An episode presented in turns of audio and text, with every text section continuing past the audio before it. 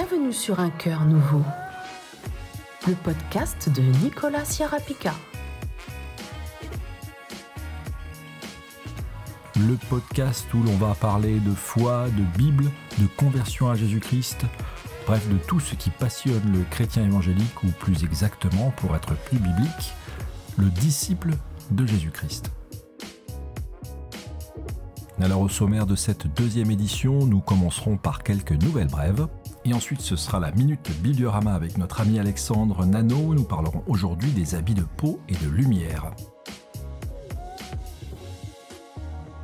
Quant à notre plat du jour, il sera constitué par la présence chaleureuse de notre sœur caribéenne, guadeloupéenne, ministère prophétique Eliane Collard qui nous entretiendra de son dernier message sur le retour du Seigneur et d'autres considérations qui, j'en suis certain, ne manqueront pas de vous intéresser.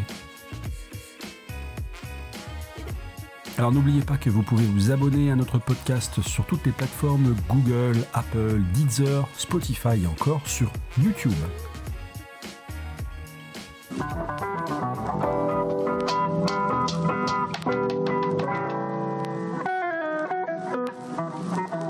Quelques actualités brèves.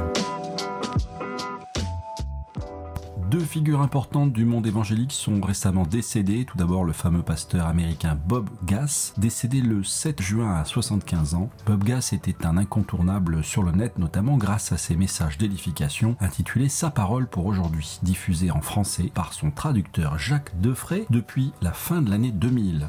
Outre ses messages quotidiens, le pasteur avait fondé avec son épouse en Roumanie le Village de l'Espoir. Grâce à un programme unique en son genre, plus de 5000 enfants avaient pu trouver une famille adoptive et ainsi être arrachés à la rue, à la traite des êtres humains et à la prostitution. Nous sommes reconnaissants à Dieu pour le ministère et le talent de cet homme qui a édifié et continue d'édifier des millions de personnes. Pour vous abonner à la version française, rendez-vous sur saparole.com.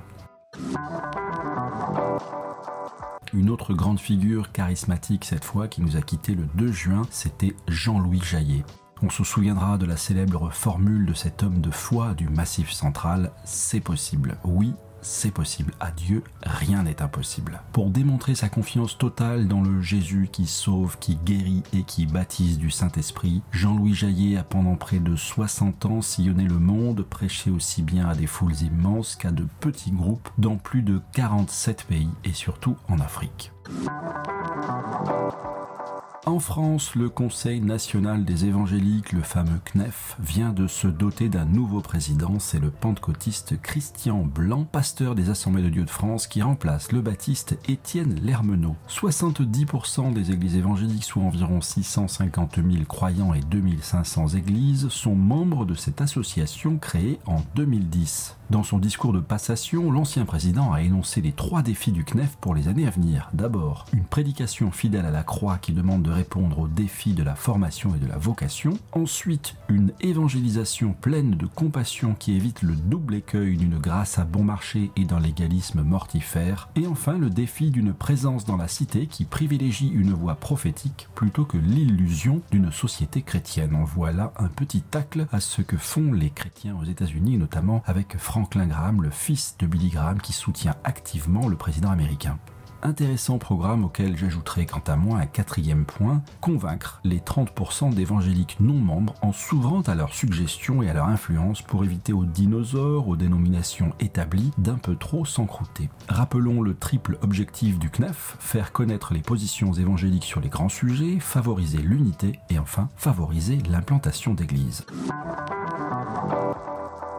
Côté médias, une actu assez chargée ce mois-ci. Tout d'abord, The Bible Project arrive en français sur YouTube. Le projet biblique. Qu'est-ce que c'est? Ce sont de petites vidéos qui présentent la Bible livre par livre sous forme d'un dessin animé ou plutôt d'une animation. Ces animations de quelques minutes permettent avec humour de comprendre l'essentiel du message d'un livre de la Bible et surtout de mettre le salut en perspective. À ce jour, en langue française, 18 vidéos sont disponibles pour l'Ancien Testament et 28 pour le Nouveau Testament.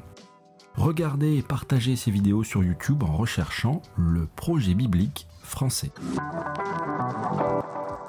Actu, médias et Bible également, cette fois-ci c'est un autre projet d'envergure que j'aimerais vous présenter, celui de l'Alliance biblique française en partenariat avec le LUMO Project. Tourné au Maroc, ces films absolument magnifiques, à voir de toute urgence, présentent les quatre évangiles, scénarisés avec des acteurs non professionnels, les scènes sont d'une grande beauté et sans dialogue, on y entend seulement le texte de la Bible lu dans la version en français courant. Chaque film dure de 2h à 3h30 et a été pressé sur un DVD, vous pouvez acheter un coffret de 4 DVD pour 20 euros près des éditions Biblio ou bien sur le site évangile-lesfilms.com, mais vous pouvez également les visionner en intégralité en HD gratuitement sur YouTube en français et même dans plusieurs langues comme l'italien, l'anglais, le portugais, l'hindi, l'espagnol, le vietnamien ou encore le turc un formidable outil d'évangélisation et d'édification via la télévision. À noter que si les scènes sont parfois identiques, c'est parce que les évangiles racontent une même histoire selon quatre points de vue différents. Mais la musique, elle, est unique. Elle a été réalisée par un compositeur britannique dont l'interview est disponible sur le site du projet. La narration également est faite par un acteur professionnel. Alors retrouvez toutes les infos sur le site Biblio ou bien sur YouTube en recherchant The Lumo Project. Lumo, L-U-M-O.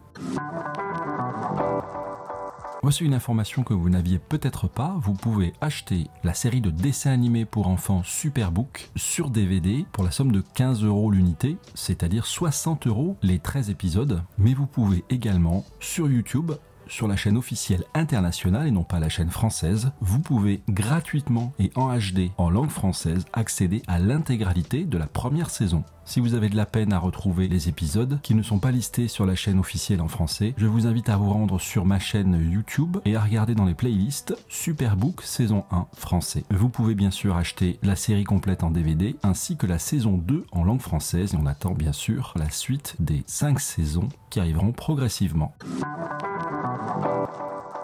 La comédie musicale d'évangélisation Jésus le don d'une vie continue de frayer son chemin. Née avant celle de Christophe Baratier et Pascal Obispo, cette entreprise évangélique a été un peu occultée par la grosse machine de l'industrie du spectacle, mais pendant que ces derniers sont passés à autre chose, le spectacle de Caroline Rocher et de la Compagnie des Actes continue son petit bonhomme de chemin. Cette troupe de bénévoles passionnés et d'amateurs éclairés fête ses un an de tournée après Rueil, Malmaison, Longjumeau, Sochaux, Boulogne-Billancourt. Elle passera par Marly le 12 octobre Épinay-sur-Seine le 19 octobre, Marseille au Palais des Congrès le 9 novembre et à Marignane le lendemain le 10 novembre 2019. Toutes les infos sur ledondunevie.fr. À noter également que cette même troupe prépare pour décembre prochain des ateliers costumés intitulés Voyage au pays de Jésus ainsi qu'une crèche vivante. Pour l'instant, seulement pour les Parisiens.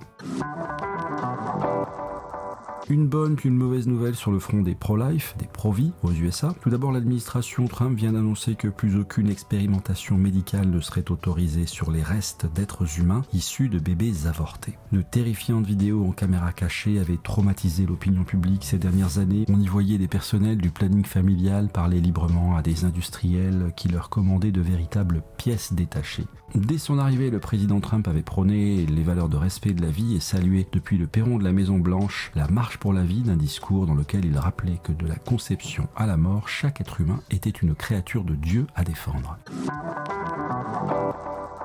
Aux USA toujours, la loi HR5, mise au point par les ennemis de Trump, vient mettre en péril la liberté des chrétiens. Selon cette loi dite d'égalité, de nombreux testings pourraient être menés par les propagandistes des mouvements LGBT pour contraindre les chrétiens à accepter ce que leur foi réprouve. Plus d'objection de conscience donc pour les chrétiens. Un fleuriste chrétien qui refuserait de faire des bouquets pour un mariage homosexuel sera automatiquement condamné. Une église ou une synagogue auront obligation de laisser un homme déguisé en femme utiliser les toilettes pour dames. Selon cette loi qui vient de passer au Congrès, toute discrimination sur la base de l'identité sexuelle sera impitoyablement pourchassée, ouvrant toute grande la porte de la persécution contre les missions qui viennent en aide aux homosexuels qui souhaitent s'en sortir. Interdit également pour un chrétien ex-homosexuel de témoigner publiquement de son changement de vie. Cette modification de la loi des droits civils de 1964, celle de Martin Luther King, pourrait également amener ce qui a récemment fait débat en France, une légalisation de la pédophilie qui deviendrait une orientation sexuelle comme les autres. Nous savons très bien qui avance masqué derrière ce genre de loi. Aussi, il convient de prier et de rejoindre le mouvement de prière et de résistance qui a débuté aux États-Unis. Joe Biden, candidat à la présidentielle de 2020, vient d'ailleurs d'annoncer clairement la couleur. S'il est élu, les chrétiens devront accueillir et parler en bien de l'homosexualité, sinon ils seront emprisonnés. Tout un programme.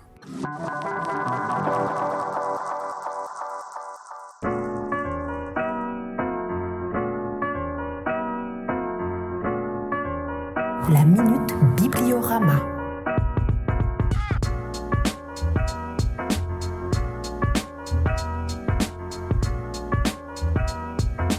Bonjour Alexandre, alors aujourd'hui tu veux nous parler des habits de peau. De quoi s'agit-il? Alors en fait j'ai lu récemment ce verset dans une traduction qui est la parole de vie et j'ai été euh, quand même assez euh, embarrassé par la manière dont eux ont traduit ce verset. Ça donne l'éternel Dieu fit à Adam et à sa femme des habits en peau d'animal et les en revêtit. D'accord. Et en fait le texte original ne mentionne pas des habits de peau en animal. C'est embêtant parce qu'on limite l'interprétation à simplement que Dieu a sacrifié un animal. Et dans le milieu évangélique, c'est ce qui ressort pratiquement à chaque fois de ce verset. C'est ce que j'ai toujours compris, moi, que, que c'était des animaux. Quand on lit ce verset, on dit voilà, c'est un type de Christ. On voit là une préfiguration du sacrifice de Christ que Dieu a sacrifié un agneau Mhm. et il a revêti Adam et Ève. Ça, c'est pratiquement la seule interprétation dans le milieu évangélique qu'on trouve. Or, j'ai rien contre, hein, je suis évangélique. On peut voir dans cet acte de Dieu une préfiguration du sacrifice de Jésus, mais en aucun cas le texte original ne dit cela. On est d'accord. Le texte original dit Dieu fit à Adam et Ève des habits en peau et il les en revêtit. D'accord. Le texte dit ça. Donc à partir de là, il est très intéressant de voir que le mot peau en hébreu se dit or. Et il y a un même mot en hébreu qui est euh, dans le premier chapitre de Genèse quand Dieu dit Vaï à or, que la lumière soit. En fait, lumière s'écrit aussi or. Il y a un jeu de mots en hébreu entre la peau et la lumière. C'est là où il faut élargir un peu nos horizons évangéliques. Personnellement, je dis ça en mettant juste de côté l'interprétation évangélique que c'est le préfigure de Christ. hein. Mais simplement, pour moi, on peut aller beaucoup plus loin en disant que avant la chute, Adam et Ève étaient environnés de lumière. Ils avaient des habits de peau de lumière. C'est c'est ça exactement. Oui, tu vas voir. On vient juste d'ouvrir le gâteau, on va voir ce qu'il y a à l'intérieur. en fait, il y a un épisode dans Matthieu de la transfiguration. Il nous a dit que Jésus, il est transfiguré. Et là, qu'est-ce qui se passe? Ses habits deviennent blancs, Oh. resplendissants comme la lumière. C'est par anticipation avec ce corps glorieux qu'il aura à la résurrection. Jésus, quand il est transfiguré, il est dans le même état que Adam avant la chute. Quand il nous est dit qu'on aura un corps glorifié pour ceux qui passent par l'enlèvement ou ceux qui passent par la résurrection d'entre les morts, on aura un corps qui sera glorifié. C'est ce même corps que Adam avait avant la chute. Il y a une interprétation que j'ai trouvée très intéressante dans la Tobe. Il nous est dit que Dieu a revêti à Adam et à Ève cet habit de peau qui est notre nature terrestre, notre nature du péché, qu'on le veuille ou pas, est comme dit périssable Paul. Comme une tente, tout à fait. Donc vous voyez qu'avec simplement ce verset de parole de vie en disant en peau d'animal, on ne peut pas avoir cette ouverture. euh, faut creuser, il faut, il faut lire et j'ai trouvé cette interprétation très intéressante. En tout cas, si vous voulez en savoir plus, j'ai écrit un article sur Bibliorama dans études comparatives de versets où c'est beaucoup plus détaillé. Voilà. Merci beaucoup Alexandre et à bientôt pour une prochaine émission. À bientôt.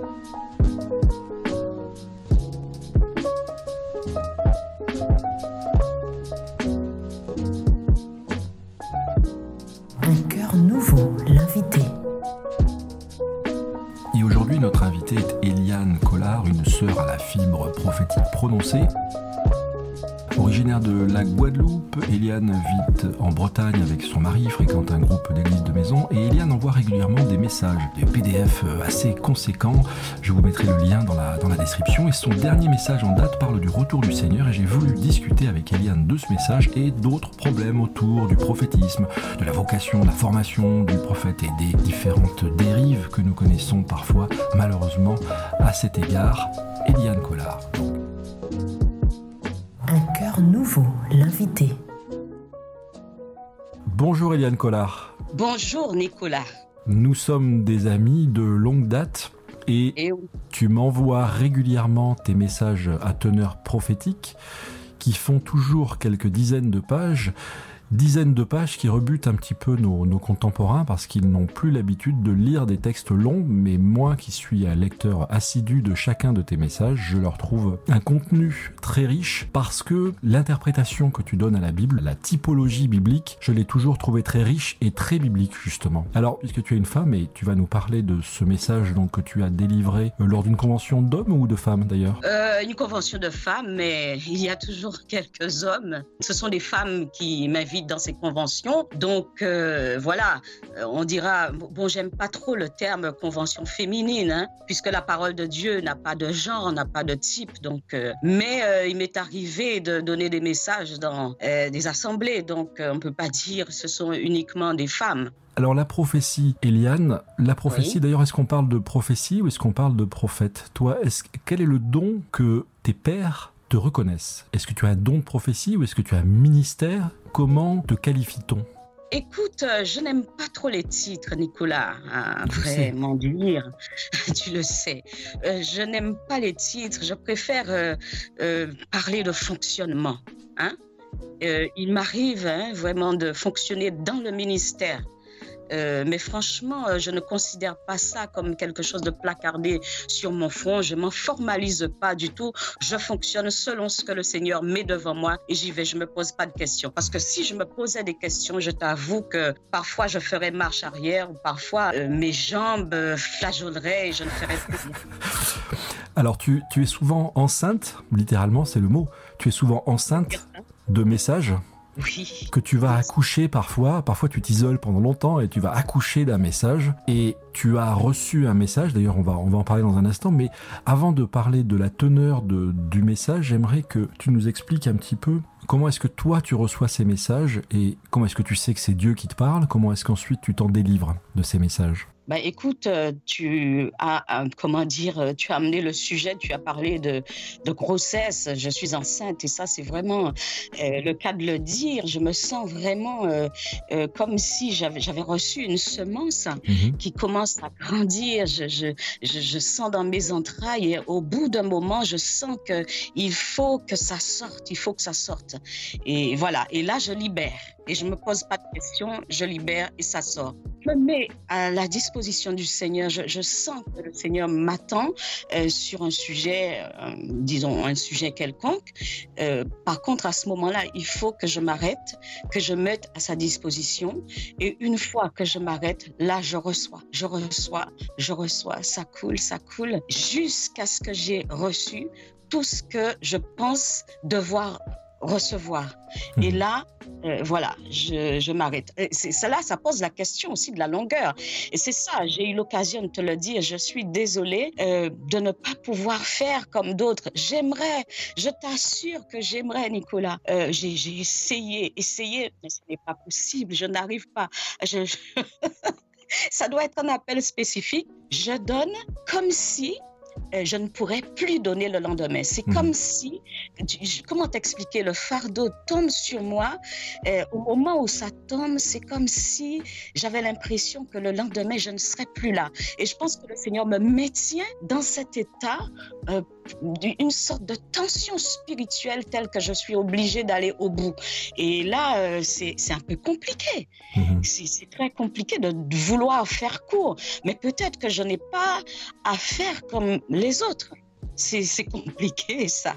Alors par contre, il y a euh, dans le dernier message que tu as diffusé, tu commences en parlant de prophéties autoréalisatrices, de gens qui se réveillent après coup quand un événement se produit. Alors là, en l'occurrence, tu parles de celui de Notre-Dame de, Paris. Euh, de gens qui se réveillent après coup et disent pas exactement, mais bon, euh, déjà, je dirais pas prophétie autoréalisatrice, je dirais plutôt euh, prophétie de circonstances. De circonstances, oui en fonction de ce qui se passe, voilà, on, sort des choses. Euh, voilà, c'est un peu compliqué. Hein. Moi, je ne dis pas qu'on ne reçoit pas des prophéties de catastrophe, mais à ce moment-là, euh, c'est bien de le dire au moment où on le reçoit. Après ça, c'est un peu du réchauffé, c'est compliqué. C'est même pas seulement du réchauffé, on peut carrément mettre en doute la, la parole de la personne, puisque c'est bah, après coup. C'est clair, mais bon, je pense bien qu'il y a une sorte de tension pour les personnes qui prophétisent ou qui prétendent prophétiser ou qui pensent devoir prophétiser. Euh, la tension de, euh, on reçoit une chose, on se dit, bah, ce que c'est ça, si ça s'accomplit pas, euh, qu'est-ce qu'on va dire? Si ça s'accomplit. mais en même temps, moi, je me dis, bon, est-ce qu'il n'y a pas une sorte de jubilation si la prophétie vient à s'accomplir? Ça, c'est, c'est pas évident. En même temps, moi, je, ça, il y a quelque chose de, de pas net là-dedans. Mmh. Moi, je préfère à la limite que ça, ça va loin que je le dise. Une personne qui prophétise quelque chose, ça s'accomplit pas. À la limite, je peux dire bon ben voilà, euh, le Seigneur euh, a eu euh, pitié et il puis a voilà, changé ses plans, il, a changé ses plans, c'est ça? Voilà, mais bon, euh, je veux dire, au moment d'une catastrophe, on voit des gens, des prophéties appliquées comme des mouches, et puis une sorte Mhm. de jubilation. Oui, je l'avais dit, et puis voilà, il va se passer, Dieu va juger. C'est compliqué, Nicolas. Ça va jusqu'à l'écœurement. Ça n'est pas normal. On ne peut pas être dans cette posture-là. Ça n'est pas possible. On ne peut Mhm. pas demeurer dans cette posture-là parce que quand il arrive une catastrophe, même quand une ju- un jugement a été initié par la du Seigneur, je pense que le cœur du Seigneur est brisé. Je ne peux pas concevoir une jubilation. Ça, ça n'est pas normal. Je ça vous l'avais notre- dit, regardez la Californie, ce, ce, ce, ce nid d'homosexuels, regardez, il a été rayé de la carte, je vous l'avais dit. Oui, tu veux dire que les prophètes de l'Ancien Testament, quelque part, ils sont mus par la chair, quoi, on va dire, c'est ça? Ah oui, quand euh, un prophète euh, est obligé de donner une sentence, une parole terrible, il tremble et puis bon voilà. Pas- Ça n'est jamais de gaieté de cœur et puis euh, voilà, c'est on pourrait dire la main du Seigneur s'apesantit, mais c'est terrible. Je veux dire ressentir le jugement, c'est pas évident. Ça t'est arrivé de, de porter des paroles de jugement? Oui, ça m'est arrivé, mais euh, c'est terrible, c'est compliqué. Je ne souhaite pas. Heureusement que c'est rare. Je dis, la prophétie, elle édifie, ex- exhorte, elle console. Mhm. Je préfère me tenir dans cette posture. Mais Jérémie, dans son travail, il était d'abord établi pour euh, arracher, pour détruire. Oui, oui, je sais. Et euh, c'est une partie de mon appel, mais je peux te dire que c'est la partie euh, qui recèle beaucoup euh, d'amertume. Je veux dire, c'est une coupe amère. qui produit de l'amertume, pas dans la bouche. hein. Je, je- je l'avais eu dans un songe ma conversion. Je le raconte dans euh, mon second livre, euh, Ainsi vous serez consolés. Mhm. Et puis dans un autre euh, texte aussi, je, je raconte les sept coupes de la colère de Dieu, je crois. Euh, c'est quelque chose qui m'avait été donné. Au tout début de ma conversion, je connaissais même pas euh, la Bible, ce n'était pas très évident. Et là, j'ai eu une, une, une vision de, du trône euh, de Dieu et une coupe m'avait été tendue et je voyais des gens cracher, recracher cette coupe. Et moi, euh, dans ma bouche, euh, c'était doux. Par Mhm. contre, quand ça descendait, ça, ça mettait mes entrailles dans tous les sens. C'était amer. C'est après que j'ai lu que Ézéchiel et Jean euh, avaient vécu cette expérience. Mais bon, bien longtemps après, que euh, voilà, quand je me suis enfoncée dans les eaux de la parole. Mais Mhm. je veux, ça, je, je peux dire que l'incarnation d'un message, euh, d'une posture de, de remise à l'ordre, ça n'est jamais évident et c'est ennuyeux. Je, je veux dire, c'est des larmes. Mais bon, euh, je pense que c'est tout le temps. C'est- Ça, ça, c'est la partie, je dirais, la plus difficile, même dans le cadre d'une assemblée, euh, des postures de remise à l'ordre. Et là, à ce moment-là, je ne suis même pas une femme. Mhm. Je suis dans le service, je ne suis pas une femme, mais ça c'est ponctuel et je reçois l'onction nécessaire pour cela. Après ça, je ne suis plus dans le service, je suis juste Eliane. Mhm. Je veux quand même nuancer un point. Mhm. Euh, disons l'explicité quand je dis que la prophétie édifie, exhorte, console. Bon, en même temps, je conçois que par moment, dans son articulation, euh, la prophétie soit pas toujours perçue de prime abord en tant qu'encouragement ou édification. Elle va énoncer euh, parfois un jugement et de la destruction, comme dans le cadre de, de- Jérémie, ou même Ésaïe ou d'autres prophètes, hein, mais ou Amos, tout ça, mais sa finalité, tu constateras, hein, devra toujours tendre à l'édification et la consolation. Parce que c'est dans la pensée de Dieu même, euh, c'est dans la pensée de Dieu, tu vois, arracher et détruire sera toujours suivi de restauration et relèvement. C'est uniquement dans la pensée de l'ennemi que la destruction est une finalité. Sûr. Dieu est un Dieu d'espérance et pas un Dieu de désespérance. Il faut faire très attention parce que euh, ce qu'on dit porte un fruit. Ou ça va édifier, ou ça va faire perdre courage. C'est pas à prendre à la légère. hein. Euh, la, prophétie va dépendre beaucoup euh, de ce que nous entendons ou voyons de la part de Dieu. C'est pourquoi dans la Bible, le prophète est appelé voyant. Et ça, c'est un point important. hein. Euh, mais du coup, nos yeux doivent constamment, devraient être constamment nettoyés pour nous permettre de voir sous le bon angle. Mhm. Un exemple, tu vois, les, les, les 12 espions qui ont été envoyés dans le pays promis, euh, ils ont été envoyés avec une mission. Et quand tu regardes, ils ont tous rapporté la réalité, c'est-à-dire ce qu'ils ont vu. Mais 10 espions ont, ont rapporté ce qu'ils ont vu et deux autres ont rapporté ce qu'ils ont vu. Euh, objectivement, ils ont vu la même chose, Mhm. mais sous deux angles différents. On peut voir le verre à moitié plein ou le verre à moitié vide selon l'angle de vision, mais c'est le même verre. Mhm. Tu vois, c'est jamais neutre quand tu vas énoncer quelque chose. Tu vas ou provoquer un encouragement ou provoquer un affaiblissement. Les dix qui ont rapporté leur vision de ce qu'ils ont vu, qu'est-ce qui s'est passé? Le peuple a eu peur, était découragé, était dans la faiblesse. Il ne voulait plus avancer. Et Caleb et Josué, quand ils ont tombé, qu'est-ce qui s'est passé? C'est sur la base de ce qu'ils ont dit que le peuple a pu entrer, prendre courage et avancer. Donc la prophétie est à double tranchant, euh, Nicolas, et ça c'est important de, comprendre ça, c'est jamais neutre. L'énonciation de ce qu'on dit va véhiculer quelque chose. Euh, en ce sens, on peut parler, comme tu disais au début, de prophétie autoréalisatrice. Mhm. Euh, contrairement à, bon, quand on en a parlé, je t'ai dit non, prophétie plutôt de circonstance. La mhm. prophétie autoréalisatrice, c'est le fait que, tu, que, que l'annonce de ce que tu fais d'une chose va justement provoquer, euh, contribuer à provoquer rapidement la chose, alors que ça aurait pu euh, prendre plus de temps. Euh, ça vient d'un pouvoir intrinsèque dans la parole. On, le voit dans, l'annonce qui, dans les annonces qui sont faites en cancérologie. Hein. Tu mhm. vois une personne a une maladie, elle ne le sait pas, depuis des années, par exemple, euh, une maladie qui est là, qui ne s'est pas révélée, puis tout à coup, on, lui dit voilà, euh, vous avez une maladie, euh, voilà, il faut prendre des mesures, et tac. Ça va précipiter le, le, déclin. Ça se précipite. C'est comme s'il y avait une substance intrinsèque qui fait que tu absorbes ce qui est dit et tac, les choses se mettent en mouvement. Mhm. Les choses se mettent en mouvement. Et ça, c'est pas à prendre à la légère. C'est pour ça que je suis très euh, euh, méfiante par rapport à, la façon dont on annonce. Euh, on, perçoit même, le prophète peut percevoir ce qu'il voit dans le cadre de ce qu'on pourrait appeler un jugement. Et je le redis, le jugement n'est pas une fin en soi. Quand Dieu annonce qu'il va arracher, abattre, ou détruire. Ça s'arrête pas là.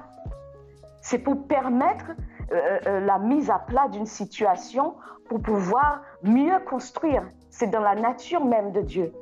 Tu vois, euh, je voulais donner un cas qui me vient à la pensée d'une prophétie autoréalisatrice. C'est lorsque Élisée rencontre Azaël. Si tu te souviens, Élie avait reçu la mission de Rouen Jéhu, Azaël et Élisée. Mhm. Et bon, on n'a pas le, le, récit de l'onction d'Azaël, mais on entend parler d'Azaël euh, à un moment où euh, le roi Ben-Hadad l'envoie chercher Élisée pour lui demander une parole concernant sa guérison. Mhm. Et à un moment, à ce moment-là, Élisée regarde Ben-Hadad. Qu'est-ce qu'il voit Regarde euh, Azaël plutôt, pas Ben-Hadad. Et il voit quelque chose euh, et il va l'énoncer. Et qu'est-ce qui se passe? Il, dit euh, euh, Tu vas faire du mal à Israël. Bon, j'ai pas tout le détail. Et Azaël dit Mais qu'est-ce que qu'est ton serviteur pour faire ça? Et il lui dit Tu seras roi en Israël. Et là, qu'est-ce qu'il va faire, Azaël? Il va précipiter les choses. Mhm. Un mauvais roi. Oui, mais qu'est-ce qu'il va faire? Il va tout de suite faire en sorte de devenir roi. Alors qu'il n'était même pas au courant qu'il allait l'être. Voilà, c'est ça la prophétie autoréalisatrice. Il va provoquer la chose, il va tuer, il va étouffer Ben Hadad. Ce que Jésus a fait quand il a dit à Judas ce que tu as à faire, fais-le promptement. Oui, voilà. Mais dans le cas d'Azaël, on, on, a quelque chose qu'on retrouve même euh, de nos jours, hein, des, prophètes faiseurs de rois. Et là, c'est dangereux aussi. Des gens qui distribuent des prophéties. Tu vas être ceci, tu vas être. oui, ça s'appelait ça dire euh, par rapport à un appel alors que le Seigneur fonctionne pas comme ça. Il y a, on voit comment c'est produit l'appel de David ou l'appel euh, d'Élisée. Euh, ils se sont pas mis en mouvement tout de suite. Hein. Mm-hmm. Samuel a oint David, qu'est-ce qui s'est passé? Il est entré au service de Saül. Oui. Donc il avait été loin pour être roi. Et pareil, quand Élisée a été loin pour être prophète à la place d'Élie, qu'est-ce qui s'est passé? Tout de suite, tu regardes le récit, il est rentré au service euh, d'Élie. Hmm. Donc, l'onction euh, euh, projette quelque chose, mais pas tout de suite ce qui est dit dans l'annonce. Or là, Azaël, c'est le type même de la prophétie autoréalisatrice qui n'est pas selon l'ordre même de Dieu, tu vois, mais ça provoque une destruction hmm. qui n'est pas selon la pensée de Dieu. Ça, ça accélère un processus qui était là et le prophète va libérer le truc, même si c'est négatif. Mais c'est important de se laisser. On, parle toujours de euh, la formation du prophète. Ce n'est pas une formation, euh, je dirais, académique ou une, une formation de, uniquement de sa connaissance spirituelle. Je pense que c'est la formation de son cœur. Euh, si tu ne connais pas Dieu, c'est difficile de te positionner, de dire, bon voilà l'Éternel devant qui je me tiens. Je pense qu'il y a une formation du cœur, euh, dans un cœur à cœur avec le Seigneur. Le Seigneur te communique son cœur, te montre comment il agit, euh, pour que tu, tu comprennes, que tu te situes dans la perception des choses, que tu vois les choses telles qu'il les voit. Le même, la même situation, tu peux l'énoncer de deux façons différentes. C'est pour ça que c'est important de ne pas, euh, je, veux dire, quand tu annonces un, jugement, voilà, il va arriver telle chose en France, arriver telle chose en France, mhm. tu peux affaiblir les gens au lieu de susciter un mouvement salutaire. Ce n'est pas à prendre à la légère, Nicolas. Mhm. Je veux dire, quelqu'un t'annonce, euh, voilà, euh, je, vois que tu vas mourir. Tu fais quoi? Oh il y a beaucoup de, c'est le, pitch de beaucoup de films à succès. Euh, il te reste une journée à vivre, il te reste une semaine à vivre, et c'est là que les gens mettent leur vie en ordre en général. Oui. Dans le cinéma en tout cas. Dans le cinéma, mais je peux te dire que euh, c'est à prendre avec euh, pincette quand même l'annonce d'une chose difficile. Ce n'est pas du tout évident. Hein. Je veux dire, j'ai vu le décès d'un frère. Mm-hmm. Et euh, je peux te dire que c'est pas évident. Je n'ai pas vu euh, qu'il allait décéder. Mhm. J'ai vu qu'il était décédé. Ah d'accord. Alors qu'est-ce que tu fais dans ces cas-là? Tu dis rien, tu pries. Euh, je suis déroutée, Nicolas. Mhm. Je peux dire que là, mes, mes, forces m'abandonnent. Mhm. dans un premier temps, je ne sais pas quoi faire. Tu, tu es pris de court. Et après, je me ressaisis. Je dis, j'ai vu ça, mais je vais me positionner devant le Seigneur pour intercéder, comme euh, l'a fait pour Ézéchias. Et j'ai prié. Et tu sais, euh, le frère est décédé. Pas tout de suite. Hein. Au jour d'aujourd'hui, je ne sais pas ce qu'a produit euh, ma prière. Mhm. Je ne peux pas être péremptoire, te dire que ça a provoqué quelque chose ou pas, mhm. euh, mais je sais que j'ai lutté jusqu'au bout pour demander au Seigneur d'étendre sa vie, d'étendre la, la, durée de sa vie. Mhm. Je me suis mhm. tenue au pied du Seigneur, j'ai intercédé, je ne me suis pas résignée à ce que j'ai vu. Je ne sais toujours pas pourquoi il m'a été donné de voir ça. Ah oui. Mais aujourd'hui, je suis dans la paix parce que euh, j'ai lutté avec Dieu dans toute la mesure de ce que je pouvais. Et je ne regrette pas de l'avoir fait. Je ne me suis pas tenue à ce que j'ai vu parce que c'est terrible. Oui, la prophétie, c'est pas un gadget. On reçoit une parole, on la balance comme ça et puis on s'en va, on va faire ça ailleurs. Ce n'est pas un gadget. Et je ne l'ai pas dit à ce frère, je ne l'ai pas dit à sa famille parce que je voulais que l'espérance demeure. Je voulais que euh, le temps, jour après jour, qui leur était donné de vivre soit perçu comme une lampe d'espérance, si tu vois ce que je veux dire. Bah nous, nous l'avons vécu, tu sais, euh, on a perdu un enfant et on a vécu euh, jusqu'au bout en se disant qu'il allait s'en sortir. Et puis le Seigneur a, voilà, sifflé la fin de la partie, ça a été dur. Ensuite, il nous a parlé, il nous a montré pourquoi ça devait arriver à ce moment-là, alors que l'enfant avait 16 ans. Tu t'en souviens? Eh bien, voilà, mais jusqu'au bout, on a lutté.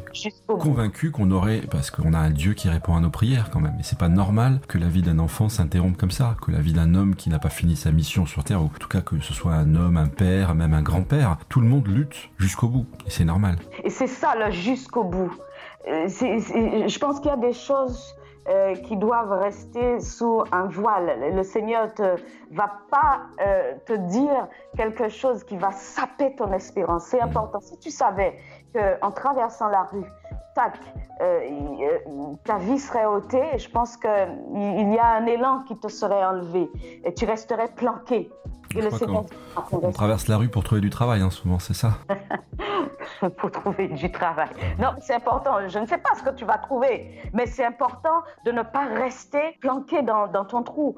Quand, euh, par exemple, Agabus euh, dit à Paul, euh, tu ne dois pas aller, voilà, voilà ce qui, va t'arriver arriver à Jérusalem. ce, sont les, ce sont les autres habitants, les habitants des villes euh, que Paul traverse, qui l'avertissent de la part du Seigneur, mais eux, avec leur propension charnelle, ah bah écoute, on a besoin de toi, Paul, c'est toi notre Père en Christ. Et puis Agabus lui dit, bah l'homme à qui appartient cette ceinture sera amené lié de la sorte. Et Paul, lui, il est lié par l'esprit, il sait qu'il doit aller rendre témoignage là-bas, mais c'est vrai que personne n'a envie que Paul meure. Non, personne n'a envie que Paul meure c'est toujours euh, lié à, notre corps, à la, à la, peur de mourir. Et ça, c'est la vraie chaîne qui va nous bloquer, c'est la peur de mourir. Mais une fois que tu n'as plus peur de mourir, tu es un homme libre. Mhm. Tu es un homme capable d'aller de l'avant parce que la peur paralyse. Hein, et ça, mhm. on ne doit pas rester prisonnier de la peur.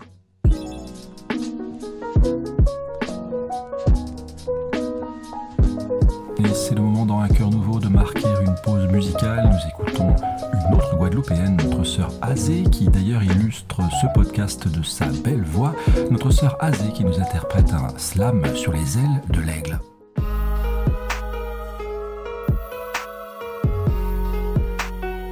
Les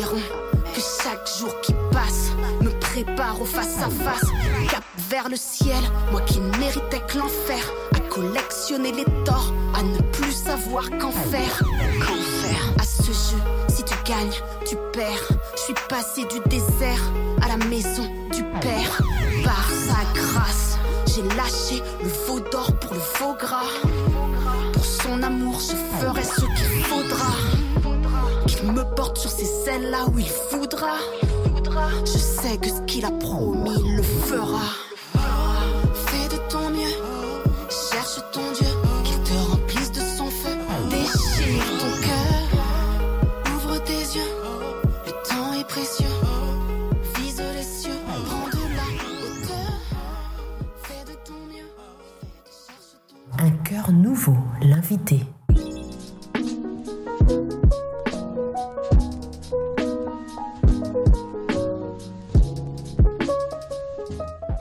Prophéties de, j'y reviens, les prophéties de, jugement, on n'est pas obligé de tout dire. Hein. Mhm. Je, suis, je reste persuadée de cela.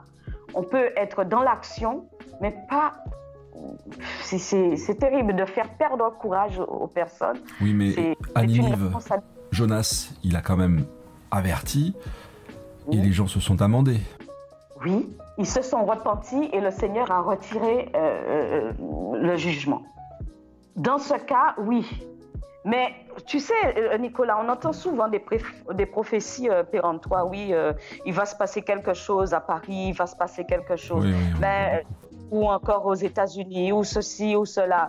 Euh, c'est quand même je, ne sais pas comment tu te situes par rapport à cela. Oh, bah, j'ai une liste. Hein. À une époque, on avait pensé à faire un tableau Excel avec le nom de la prophétie, le nom du prophète, la date, et puis accomplissement, oui, non. On a eu euh, Obama, c'est l'antéchrist, euh, le cardinal Lustiger va devenir pape, ce sera lui l'antéchrist, le pape actuel, c'est l'antéchrist. Enfin, il y en a tous les jours. C'est hallucinant ce qu'on voit. C'est hallucinant. Oui, mais c'est ce que j'appelle les, prophéties de circonstances. Faut faire attention. Ça va plus loin que ça. C'est même avant la circonstance. Ce sont des gens qui orientent en fonction de leur propre fond qui orientent les pensées des gens et qui les induisent en erreur quelque part. Oui, mais tout ça vient d'une méconnaissance euh, euh, du Seigneur, d'une méconnaissance euh, de sa façon de penser, de sa façon, de sa façon d'agir. Et, je le redis, il y a une formation du cœur dans un cœur à cœur avec le Seigneur pour comprendre comment s'articule sa pensée, comment s'articule son cœur, parce que tout va prendre naissance de là. Hein. C'est c'est vraiment important. Hein. Donc, euh, c'est pas, c'est apprendre avec des pincettes. Hein. Le, ainsi parle l'Éternel, euh, c'est quand même terrible. Hein. Ça me choque toujours un petit peu de quand j'entends quelqu'un dire ainsi parle l'Éternel. Je trouve que ça fait un peu Ancien Testament. On dirait quelqu'un qui est. Ça m'inquiète, moi. Je, dresse l'oreille deux fois plus. Je je vois pas grand monde euh, dans la Bible, dans le Nouveau Testament, utiliser cette formule. Bah à ton avis, pourquoi? Tout simplement parce que c'est le temps de la grâce et que le message est différent. Et le message du prophète, il est, euh, je dirais, soit comme on l'a vu avec euh, Agabus circonstanciel, soit il est eschatologique, c'est-à-dire que le message du prophète, d'abord le prophète étant lui-même un message, sa vie, tout dans sa vie appelle au respect, etc. Et son message, il est eschatologique dans le sens où quand il parle, son seul et unique but, c'est de placer les gens devant les réalités éternelles, comme ce qu'on est en train de faire là. C'est-à-dire, et les gars, derrière le voile, il y a la mort, mais la mort, c'est pas la finalité. N'ayez pas peur. Oui, mais je crois qu'il faut comprendre le jugement euh, dans, ce temps. Bon, il y a beaucoup de choses qui étaient, des, euh, qui étaient là pour notre instruction, mais quand tu parles du temps de la grâce, euh, bon, il y a des jugements, hein, les jugements que le Seigneur apporte dans nos vies. Ça, c'est une réalité, mais ces jugements sont des jugements de grâce. Hein. Euh, pour euh, justement apporter la vie. Et le Seigneur permet d'amener des choses à la mort dans nos vies. Ça, c'est vraiment important. Euh, il est monde, il est monde, il est monde, mais bon, je, dirais que c'est des poids morts, des choses qui doivent mourir, que le Seigneur fait mourir dans nos vies. Mais parfois, nous y tenons, nous y tenons, nous y tenons, et nous, c'est comme s'il y, y, a un arrachement. Mais c'est important, cet arrachement, tu vois? Moi, il y a une parole dans Job euh, qui, qui, m'éclaire vraiment sur euh, ce que fait le jugement dans nos vies. Tu vois, c'est une parole dans Job 14. Il dit il y a toujours de l'espoir pour un homme, pour un, arbre. Un arbre a de l'espérance. Mhm. Quand, on le, quand on le coupe, il repousse, il produit encore des rejetons. Quand sa racine a vieilli dans la terre, quand son tronc meurt, dans la poussière, il reverdit à l'approche de l'eau. Il pousse des branches comme une jeune plante. Euh, tu vois, et, je crois que parfois le Seigneur amène des choses à la mort. Quand il prononce un jugement sur des choses, il arrache, mhm. il détruit, mais c'est pour reconstruire. C'est le travail du potier mhm. dans nos vies. Il reforme quelque chose à sa convenance. Et c'est, moi, je vois euh, le jugement dans le temps de la grâce comme ça. On n'est pas encore euh, dans le temps de la colère de Dieu. Or, trop de prophéties euh, sont en, amenées, sont apportées sous un ton de, de, colère. Ce n'est pas le temps de la colère. Tu verras que dans ce message, il y a vraiment l'articulation des, des, temps de la fin euh, il y a cette perception qui a besoin d'être saisie. Et c'est une méconnaissance euh, des phases, euh, les choses qui doivent être amenées, qui, qui, font penser aux gens, mais voilà, on est dans cette fin des temps, alors que on est dans les temps de la fin. Je ne sais pas si tu vois la nuance. Oui, tout à fait, clairement. On est dans les secousses qui sont précurseurs de ce qui va arriver. Mais la colère de Dieu euh, ne vient pas sur euh, ceux qui lui appartiennent. En fait, les gens qui annoncent ou qui utilisent la colère de Dieu le font pour se justifier eux-mêmes et pour justifier leur conception. Par exemple, la coupe de la colère est pleine. Il faut maintenant que l'enlèvement ait lieu, que le jugement de Dieu tombe sur les hommes pour que nous, les petits chouchous du Seigneur, quoi, après moi le déluge. C'est un peu ça. Ah oui, alors il y a deux choses que je vais relever dans ce que tu dis là. Euh, il y a une personne, euh, je pense que tu connais aussi, qui m'avait sorti une fois, euh, on prophétise euh, et en fonction de son eschatologie. et, ça, j'étais outrée. Bah non, c'est pas possible. Si, si, c'est vrai en fait. Parce que je veux dire tu veux dire que le est- vin, le vin qui est élevé dans un fût de chêne, il va avoir le goût du fût de chêne, c'est ça? Je vais t'expliquer. On est quand même le produit. Non, mais c'est- pas faux ce qu'il m'a dit, Nicolas, euh, ce qu'il m'avait dit. Euh, on, est quand même le produit de ce qu'on entend et de ce qu'on, euh, oui, de a entendu, de ce qu'on a lu. C'est jamais neutre. Et c'est important d'être déformaté. C'est pour cela, pour que qu'on soit une page hein, blanche que le Seigneur inscrive. Parce que c'est- un effet pervers. hein. Euh, tu crois que tu es à l'origine d'une pensée, mais cette pensée t'est venue au gré de tes lectures, au gré de ce que tu as entendu, et, et on est quelque part le produit de cela. Mhm. Et euh, souvent, des gens vont prophétiser en fonction de ce qu'ils ont entendu, ça les formate, ça formate leur entendement. Mhm. Et, et le Seigneur va leur parler, au- et, et ça, ça va passer au travers du filtre de ce qu'ils sont. Euh, ne, ne serait-ce que prendre les, les paraboles, le Seigneur parle euh, en avec des images euh, que les gens pouvaient percevoir. Tu vois un peu les, euh, la conception de la terre ou du monde que tu vois dans la, dans Bible, et fonction de ce que les gens euh, percevaient à l'époque, de ce que la science pouvait, euh, de l'évolution de la science de, de l'époque, tu vois. Le mot parole, il vient du mot parabole. En fait, Dieu parle de façon à être entendu. Oui. Dans notre euh, langage, dans le langage des gens à qui il s'adresse. voilà. Si le langage n'est pas perçu, s'il n'est pas compris, quelque part, c'est que c'est pas la voix de Dieu. Les gens, par exemple, qui viennent vers nous, qui, qui nous racontent des rêves, euh, je dis, mais si tu n'as pas la clé, si tu comprends pas déjà clairement ton propre rêve, c'est qu'il y a rien à comprendre. Bah oui, parce que parfois, il y a des rêves qui sont juste des rêves, qui sont issus de nos préoccupations, de ce qu'on qu'on pense. Mais je vais te dire, pour revenir sur le deuxième point que je voulais euh, soulever avec toi, et, et c'est que souvent, euh, des prophètes de jugement, euh, tu verras que souvent, ce sont des personnes vindicatives. Mhm. Euh, des, des personnes, tu vois, il y a des personnes qui vont te dire le prophète a, a la capacité de maudire. Moi, je l'ai rencontré, hein. J'en ai rencontré, ça fait, euh, je, veux dire, ça fait frémir, hein.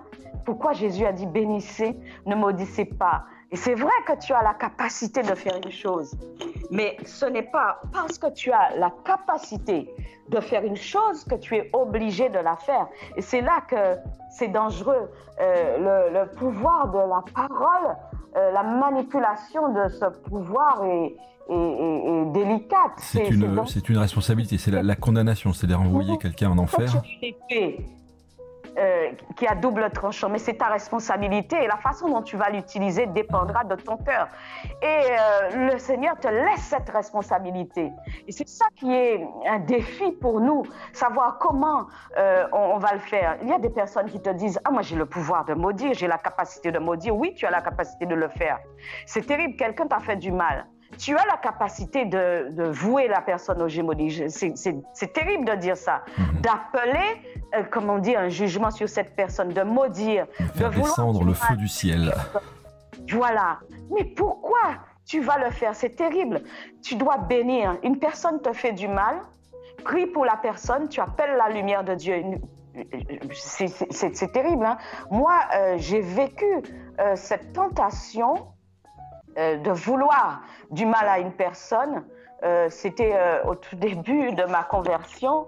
Euh, J'étais étudiante et une, euh, c'était la première fois que j'avais un échec euh, ben, dans mes études. hein. mais c'était un échec qui était pour ma formation et cette personne, c'était, j'étais pionne dans un lycée, elle se moquait de moi.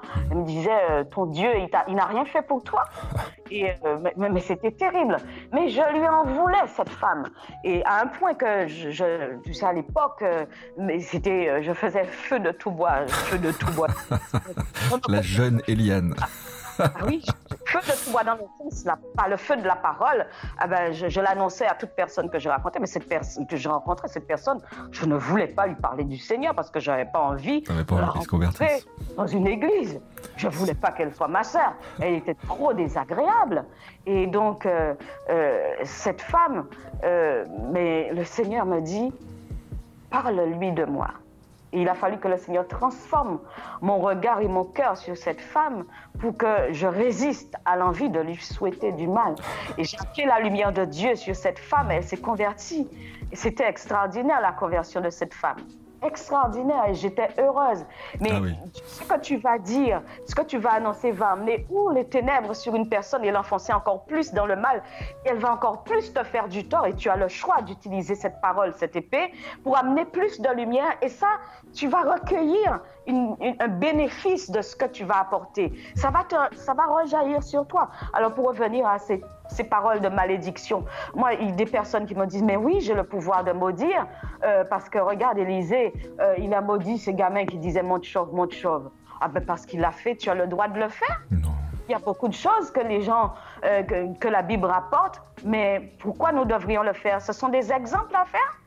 Jésus, Jésus, il me semble, nous a dit ceux à qui vous pardonnerez les péchés, ils leur seront pardonnés. Ceux à qui vous retiendrez les péchés, ils leur seront retenus. Euh, moi, je me sens pas le pouvoir, le droit de retenir les péchés à qui que ce soit parce que je suis pas comme Dieu. Je sais même pas qu'est-ce qui a poussé la personne à agir comme elle a fait. Je ne me sens pas ce pouvoir-là. Il faut être Dieu pour, comme tu dis, vouer la personne aux gémonies, la condamner, c'est-à-dire la vouer à l'enfer. Je ne prendrai pas sur moi cette responsabilité.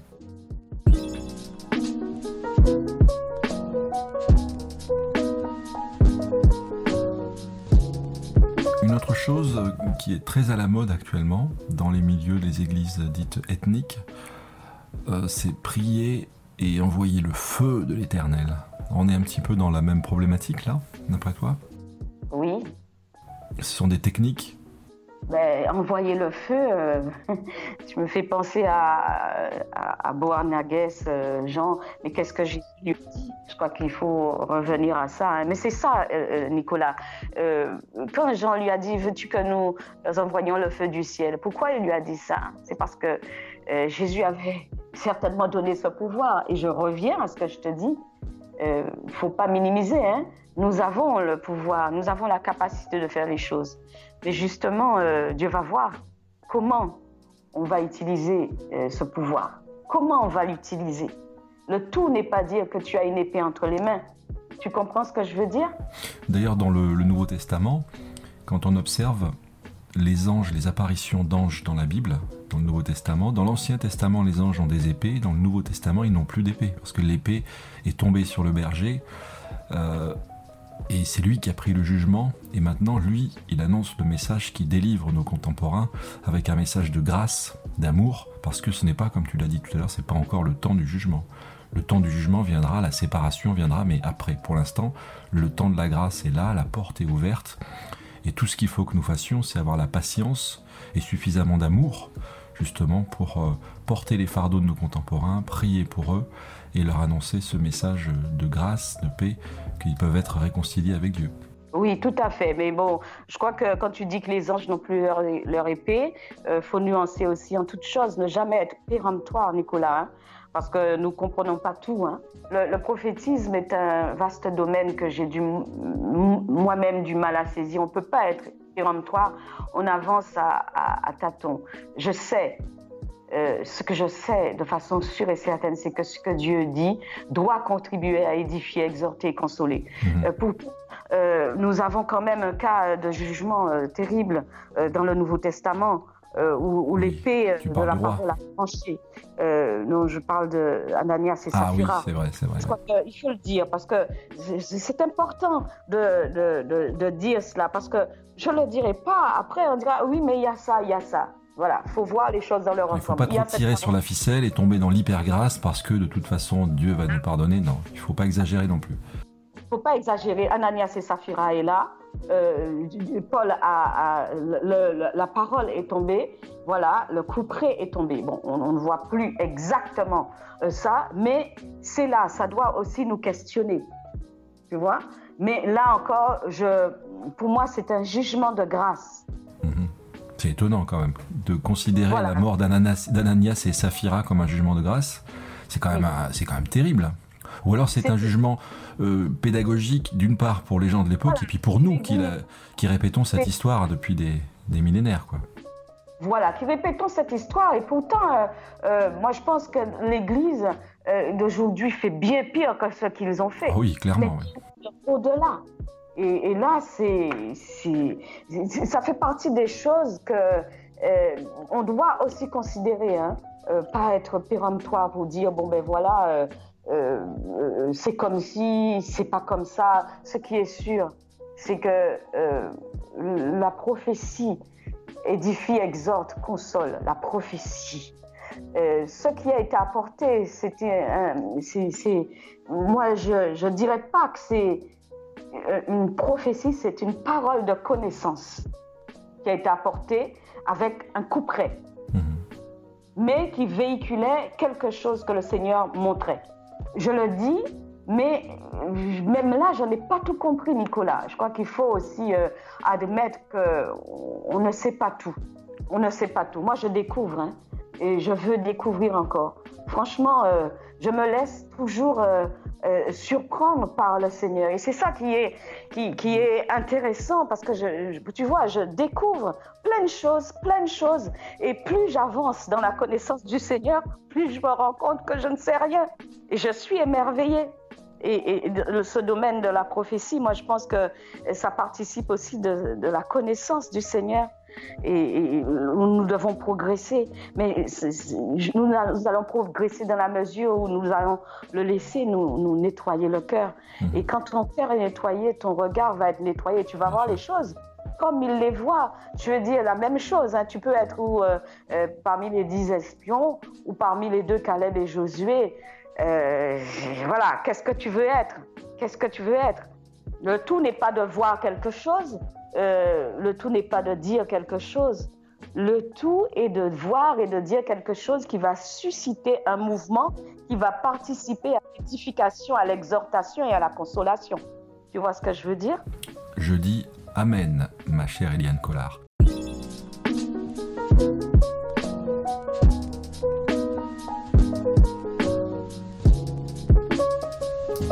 Avant d'entrer dans la dernière partie de ce long mais intéressant entretien avec notre sœur Eliane, je vous propose une seconde pause musicale en écoutant de la louange caribéenne si vous voulez sentir bénédiction à Jésus.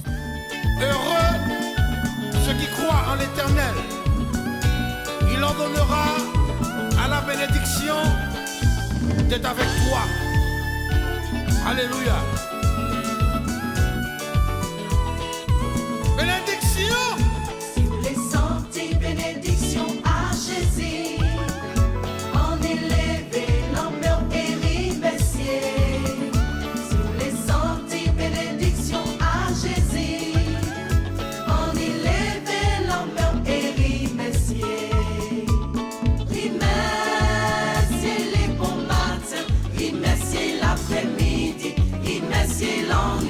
see.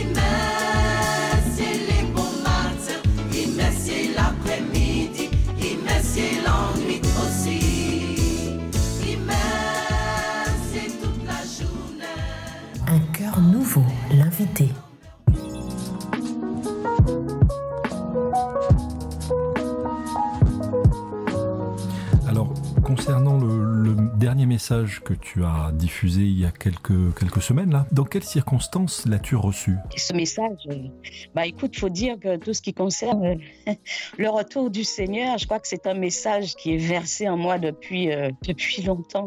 Ce message n'est pas quelque chose que j'ai reçu au moment où je l'ai libéré. Mhm. C'est quelque chose de progressif où le Seigneur me conduit petit à petit, petit à petit dans la révélation de qui il est, la compréhension euh, de ces choses dernières, Apocalypse ou euh, révélation des plans de Dieu, de, la Genèse à l'Apocalypse. Hein, je veux mhm. dire, il y a une unité dans la révélation biblique. Tout est lié. On ne peut pas détacher une partie de la révélation de l'ensemble, de la globalité. Et, c'est là qu'on voit vraiment l'unité, l'unicité de Dieu. Il n'y a pas, le message en lui-même n'est pas décroché. Jésus est présent du début à la fin euh, de la Bible Saint-Esprit, du, du début à la fin. Donc il y a une unicité du message qui nous transporte du début à la fin.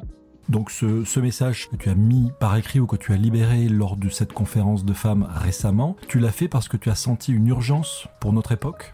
Oui, je dirais ça, mais l'urgence, euh, je pense que on, voit hein, avec euh, tout ce qui se passe, les soubresauts, comme je l'ai dit dans le message, qu'on on sent que les contractions sont là et qu'à un moment ou à un autre, on arrive au terme. C'est comme l'accouchement. On sent que la nature, tout est en, travail. Hein, on sent ça. On est plus proche de la fin que du début, mais je dirais que la fin des temps a commencé depuis euh, que Jésus a parlé sur euh, la destruction du temple. Hein. Mm-hmm.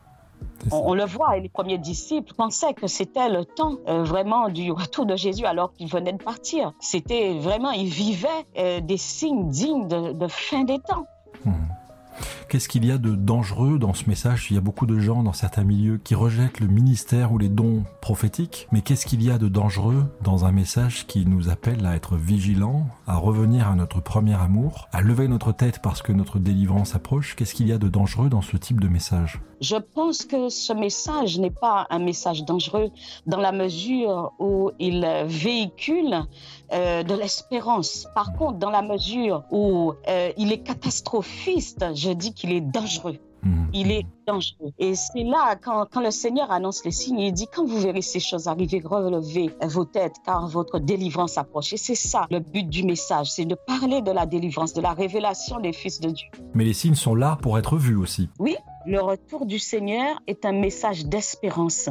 Même au sein de l'obscurité euh, la plus terrifiante, nous sommes porteurs d'un message de bonne nouvelle. Et ça, je pense qu'on a tendance à l'oublier. Ce n'est pas parce que l'obscurité euh, devient de plus en plus épais que, que, que, nous, nous sommes aussi dans les ténèbres.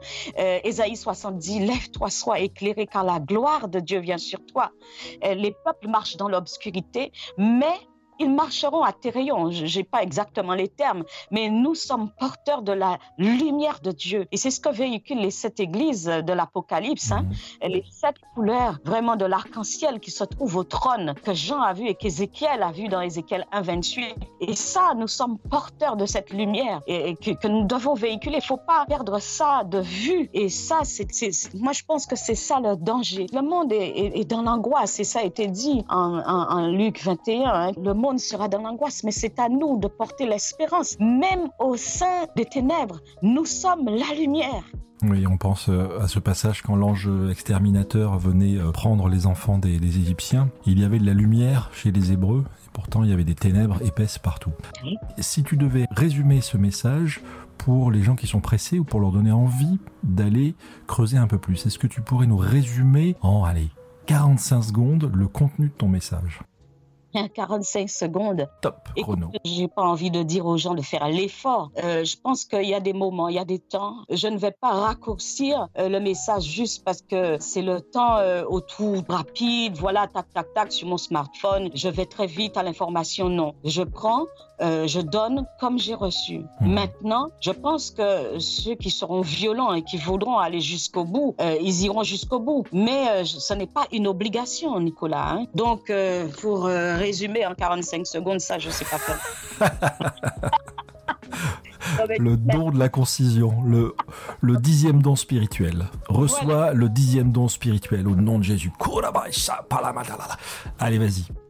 45 secondes. 45 secondes, ben résumé, hein. j'ai parlé de, de temps de la fin, de la fin des temps, les signes qui les annoncent et la posture que l'Église doit avoir euh, face à ces signes. Hein. Déjà, euh, on, mélange souvent euh, fin des temps et temps de la fin. Mhm. Moi, je fais une différence. Hein fin des temps, c'est un, euh, une période qui s'étire quand même depuis euh, le départ de Jésus euh, jusqu'à son avènement. et la fin des temps, c'est lorsque les signes dans le ciel commencent mhm. à se manifester. Parce qu'il y a les signes sur la terre, mhm. dont Jésus a parlé en Matthieu 24 au début, et qui sont les signes qui manifestent, comme il a dit, les, les douleurs de l'enfantement. On a des signes sur, dans la nature, hein, on le voit, mais ça, ça date pas de maintenant, les, les séismes. On voit que ça s'accélère quand même. On a eu des incendies euh, de plus en plus meurtriers quand même. Si on regarde dans les annales de l'histoire, on a quand même vu des choses, les, forces des vents euh, s'accroître avec des cyclones, des choses qui sont euh, en dehors de période normale. On voit bien que les, les saisons accélérées. Sont, voilà, accélérées. Les, les, saisons ne viennent plus en leur temps. Il y a plein de choses. On voit des animaux qui disparaissent ou des libellules, j'en vois plus trop. Bon, mhm. il y a plein de signes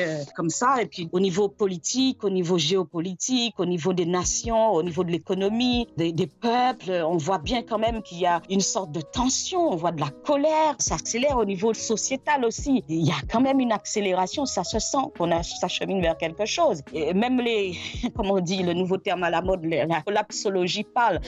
oui, Il n'y a pas que euh, la, les enfants de Dieu, on sent dans le monde un bourdonnement. Est-ce que tu y crois, toi, que le système va s'effondrer? Bah écoute, euh, c'est le cycle des crises. Euh, voilà, il y a pression, ensuite une dépression, ça fait tourner les choses chaque cycle dans l'histoire est arrivé après des crises. On est passé à autre chose. Ça, c'est le rythme naturel des choses. Toutes les crises qui sont arrivées, c'est à, cause d'une pression, que ce soit au niveau économique, au niveau même de l'immobilier. À un moment, ça n'est plus possible.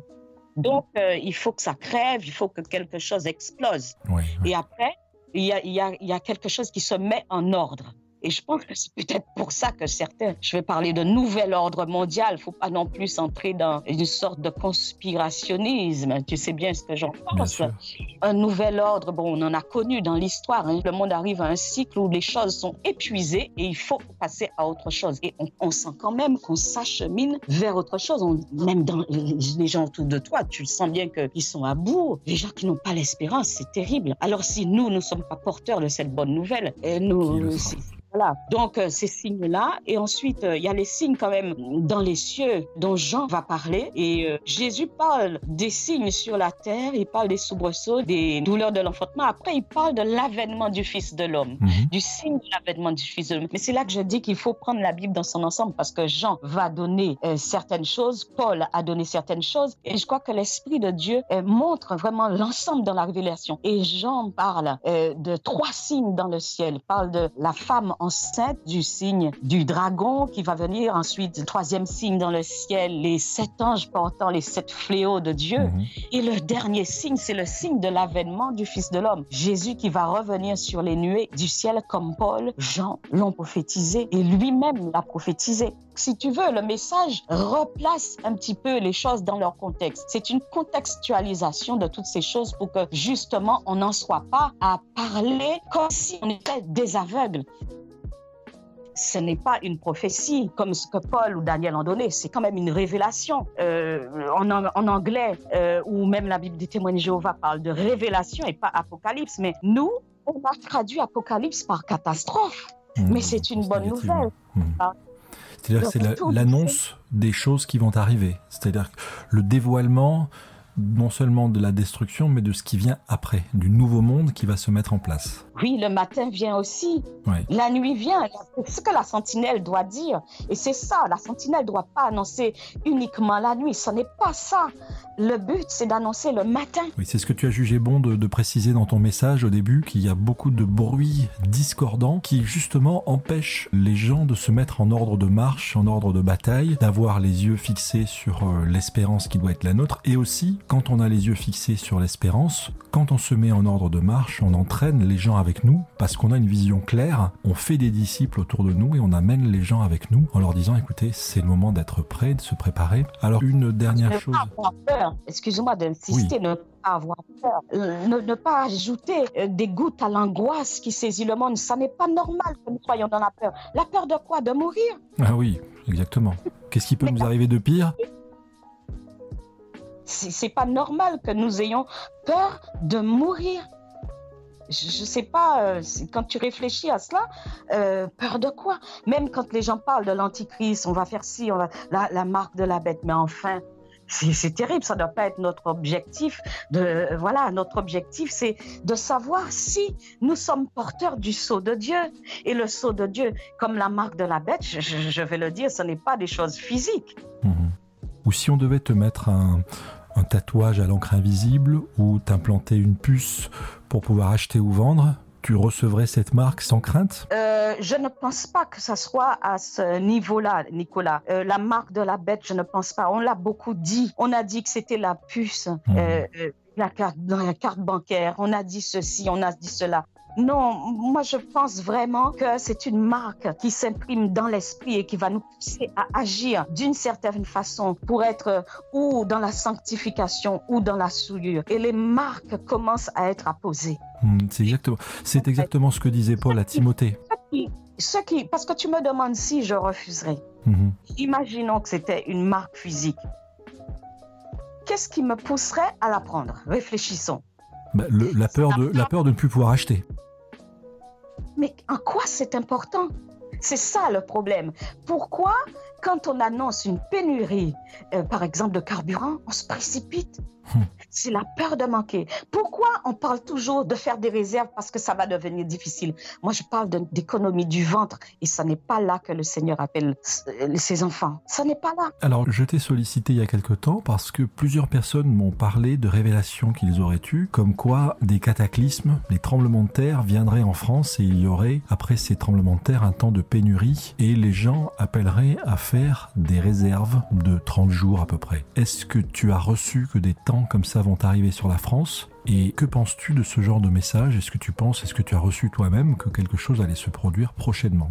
Et Tu penses bien que si j'avais reçu que quelque chose allait euh, se produire prochainement, je ne te le dirais pas. Pourquoi? Parce que le catastrophisme nourrit le catastrophisme. tu dis que ça va pousser les gens à se précipiter, à faire des réserves bêtement et, et égoïstement Je ne nourris pas l'économie du ventre, la peur. Pourquoi la peur de manquer? Toujours la peur de manquer. Et c'est ça que je, je veux que tu comprennes euh, pourquoi on, se situe toujours au niveau du corps? Mhm. Moi, j'aimerais qu'on fasse une sorte de réserve mhm. pour, notre esprit pour notre âme, que notre âme prospère, que nous fassions des réserves. Ça sert à quoi? On peut entrer dans une posture purement physique, charnelle, et rater l'essentiel au niveau de notre âme, la purification, la sanctification de notre esprit. Pourtant, euh, Agabus, il est descendu euh, vers Jérusalem et il a dit qu'il allait se produire une famine. Et la famine est arrivée et les chrétiens s'étaient préparés et avaient mis de côté des vivres qu'ils avaient envoyés aux chrétiens qui avaient été euh,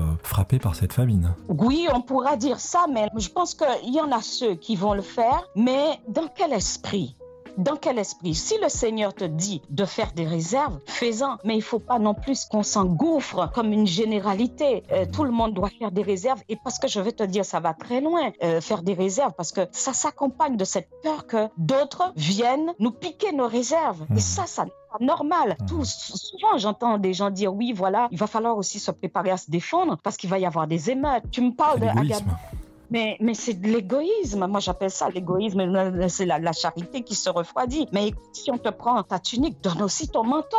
Et puis, c'est quoi ça? Je veux dire qu'en ce moment, des gens, on, est dans une sorte d'opulence. Le monde ne tourne pas autour du monde développé. Pense un petit peu à ceux qui vivent ces manques. Je veux dire, en Afrique, dans d'autres pays. Il n'y a pas que l'Afrique. Euh, quand je dis l'Afrique, c'est vaste. Il y a des pays qui sont opulents en Afrique aussi. Mais je veux dire, il y a des gens qui vivent déjà ces manques. Alors, est-ce que c'est la fait des temps pour eux je crois qu'il faut, il faut replacer les choses dans leur contexte euh, parce que ça, ça, véhicule aussi, comme je le dis, une forme de protectionnisme, mhm. de violence. On le voit un mhm. petit peu dans certaines doctrines, euh, je dirais, évangéliques américaines. Hein, tu vois, chacun pour soi, et ça n'est pas normal. Les survivalistes, ils s'arment, ils s'équipent, ils se préparent, et c'est souvent au détriment des autres. Ils attendent de pied ferme, avec des armes à la main, les pillards. C'est une forme d'égoïsme qui fonctionne en bande aussi. Je, je pense que quel verset qui dit vous vous êtes pas armé de la pensée de souffrir. Mhm. Je pense à, à une période où des gens font des trucs, euh, des émissions de survivalisme à la Colanta parce qu'ils ont besoin de sentir une sorte de souffrance. Ils ont besoin parce qu'on vit trop bien quand même, Nicolas.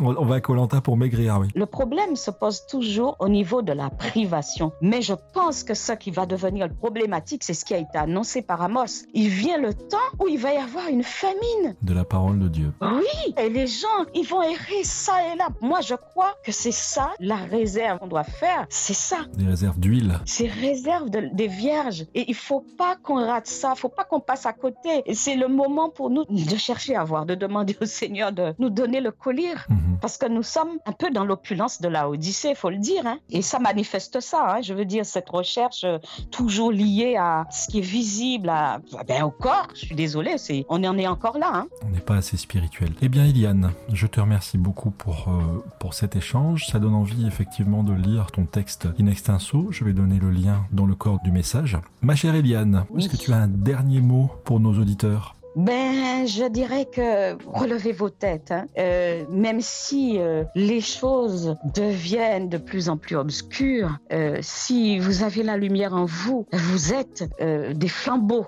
dans le monde et c'est le moment où notre lumière doit briller. Vraiment, nous devons être de ces sages dont Daniel dit qu'ils enseigneront la multitude, ils brilleront comme les étoiles dans le ciel. Et les étoiles brillent à quel moment? Quand il fait nuit. quand il fait nuit Merci beaucoup, Eliane. À bientôt. Et à bientôt. Au revoir. Au revoir.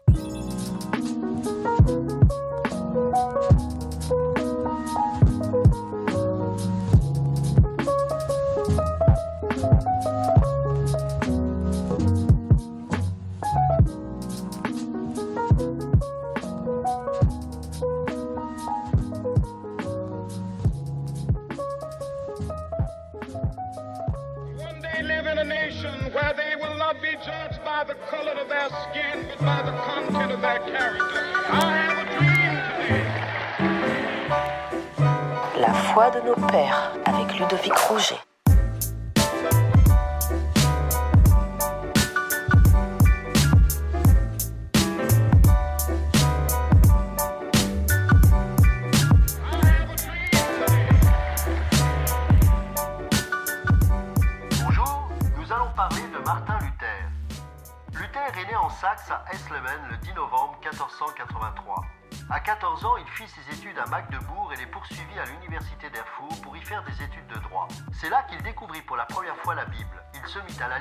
En plus au point où l'étude de celle-ci devint une priorité. Une fois diplômé, il décida d'abandonner une carrière juridique pour entrer dans un couvent d'Augustins. Il put dans ce couvent continuer de lire les Écritures pour son plus grand plaisir. Il voulait atteindre la perfection d'une vie pieuse. Il s'imposa pendant plus de 20 ans une vie des plus austères dans le jeûne, la prière et tentant par tous les moyens de mortifier sa chair. Mais durant toutes ces années, il ne trouva jamais la paix intérieure. Un jour, alors que seul dans sa cellule, il méditait sur un enseignement qu'il allait donner à l'université de Wittenberg, il fut frappé par Romains chapitre 1 verset 17 qui dit ⁇ Le juste vivra par la foi ⁇ comme dans Éphésiens chapitre 1 verset 8, Luther reçut l'illumination qui allait bouleverser sa vie. Il comprit qu'on ne peut atteindre Dieu par sa propre justice et par ses propres efforts. Il reçut le salut par la grâce. À partir de cet instant, tous ses enseignements étaient tournés sur le fait de mettre sa confiance en Dieu et de demander l'aide de Dieu pour la compréhension des Écritures. Lui aussi était choqué du train de vie de l'Église catholique romaine, de ses fausses doctrines, de ses superstitions et de sa soif de posséder toujours plus. Dans un premier temps, il crut pouvoir changer cette institution de l'intérieur, mais c'était peine perdue.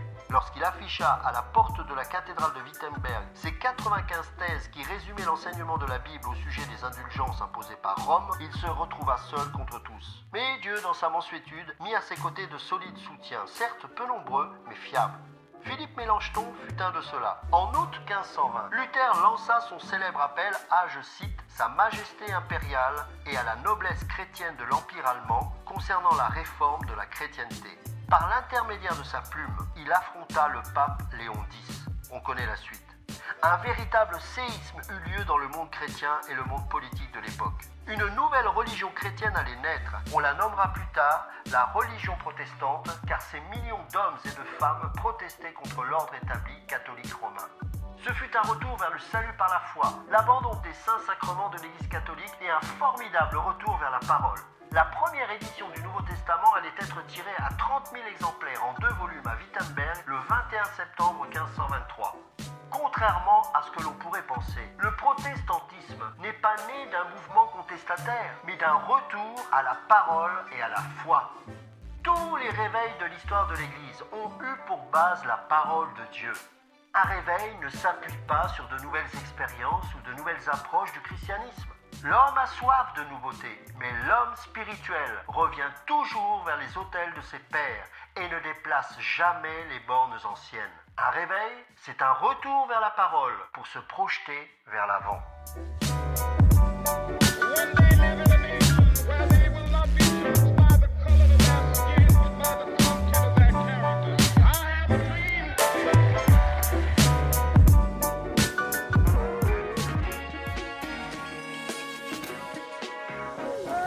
Mes amis, un cœur nouveau le podcast, c'est terminé pour cette édition.